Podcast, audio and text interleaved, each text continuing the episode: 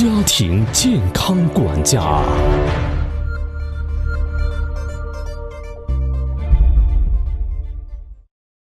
好，欢迎各位再次回来，继续我们神奇的养生之旅。谈到《黄帝内经》啊，它是中医圣典，世界各国都在学习它、解读它，但没有人有足够的高度试图质疑它和颠覆它，啊，所以两千五百年来，它从未被超越。所以谈到《黄帝内经》的这个模块啊，他对中医的一些认知，我们今天了解一下。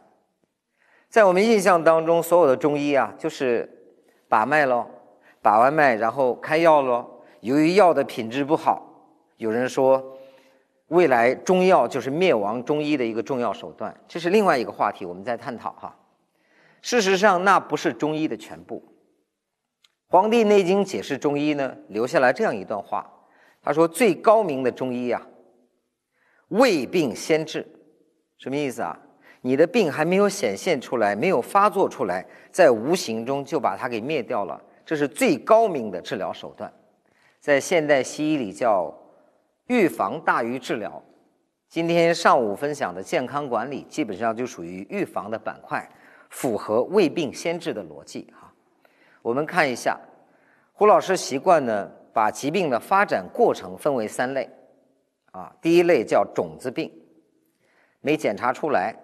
没发作过，你以为你没病，但它潜伏在那里，未来会在某一刻跟你遇见，这叫种子病。第二种呢叫小苗病，这个种子已经开始发芽了，显现出来了，指标开始异常，身体开始不适，这个时候通过生活方式的改变也是完全可以逆转的。第三种就是我不管它，我忽略身体的声音，我继续用错误的生活方式，累积到最后。我们把它叫大树病，就是它已经长成了参天大树。比如癌症，癌症为什么一发生就是晚期呢？因为早期你不断的忽略身体的声音，所以高明的医生会在种子期和小苗期就把它解决掉。但是急迫的患者基本上关注的都是大树期的疾病。说实话，虽然我们不收治癌症患者，但是从业这么多年里边。我课堂里边还真的有癌症患者，有呃宫颈癌，有白血病。你知道，在他多次检查发现身体康复的时候，他有多激动？跑上台来拥抱、鞠躬、泪流满面，感谢胡老师给了我第二次生命。各位，他为什么这么激动？是的，因为他失去过，他又得到，他就很激动。可是跟他一起来的那个小伙子呢？你问他上次辟谷多少天？十四天，感觉怎么样？还好吧？他为什么连一句谢谢都没有跟你讲？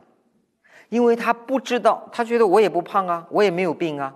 他不知道自己即将失去，也不知道即将失去的这个板块已经悄悄的消掉了。所以各位，人在一开始对自己的病症总是不足够关注，这叫未病先治，这是一个理念啊。所以，就像有一个小伙子辟谷十四天，我问他收获是什么，他告诉我，他说一个好消息啊，我的那个叫胃里的幽门螺旋杆菌啊，去检查没有了，好了。我说恭喜你哦，家里有没有人有胃癌呀？而我妈妈就是胃癌啊。有没有看过一篇文章？家里有人有胃癌，你同时又有幽门螺旋杆菌。基本确定你未来 N 年之后也是胃癌啊。换句话说，你觉得是幽门螺旋杆菌好了，换个角度理解，也许你知道是你的胃癌好了。这是我跟大家谈到的胃病先治。上午谈过了这个板块，就不多讲哈。那么第二句呢，叫调心为上。最高明的医生啊，不是对他的身体做文章，而是对心灵做文章。催眠师是调心的。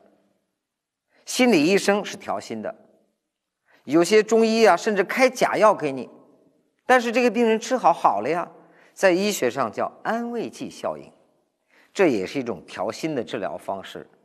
保健品，有人问我保健品有没有用？自己买的保健品有用，买的越贵效果越好。先听课再吃保健品，效果最好。各位为什么？保健品的作用放在第二位。它带来的心理安慰的作用放在第一位。这就是我们所说调心为上。所以直到现在，在很多偏远的地方，还会有一个算行业吧，一个真实的存在，叫巫医，烧个符给你，然后给你跳大神。当年毛主席说过，巫医跳大神也能治病，治什么病？治心病。